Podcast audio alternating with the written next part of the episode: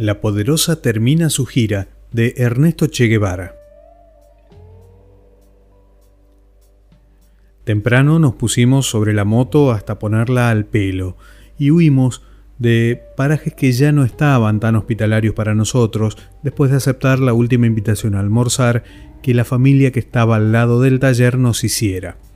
Alberto por cábala no quiso manejar, de modo que salí yo adelante y así recorrimos unos pocos kilómetros para detenernos al fin a arreglar la caja de velocidades que fallaba.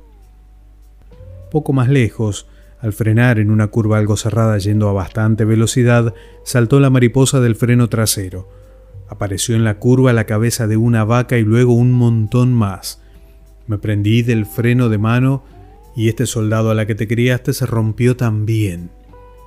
Por unos momentos no vi nada más que formaciones semejantes a vacunos que pasaban velozmente por todos lados, mientras la pobre poderosa aumentaba su velocidad impulsada por la fuerte pendiente.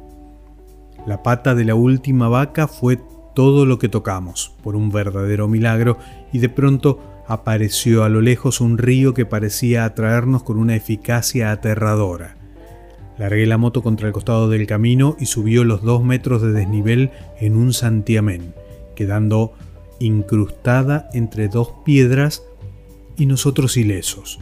Siempre amparados por la carta de recomendación de la prensa, fuimos alojados por unos alemanes que nos trataron en forma cordialísima.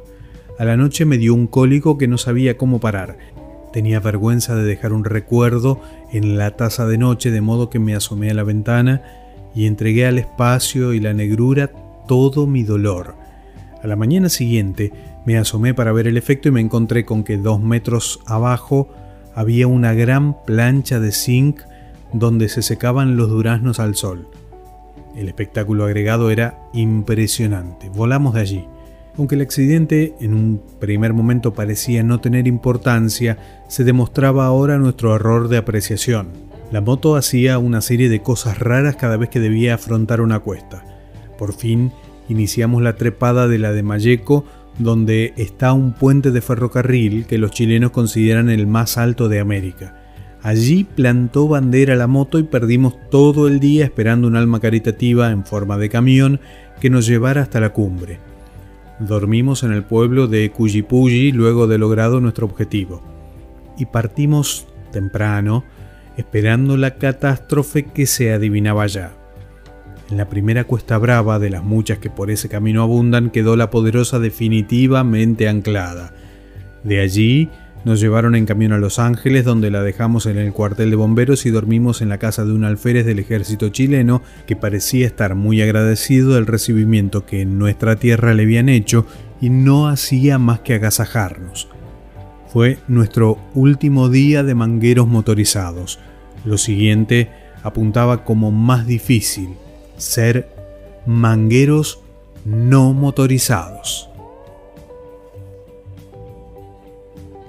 Del libro Notas de viaje, diario en motocicleta de Ernesto Che Guevara, La poderosa termina su gira.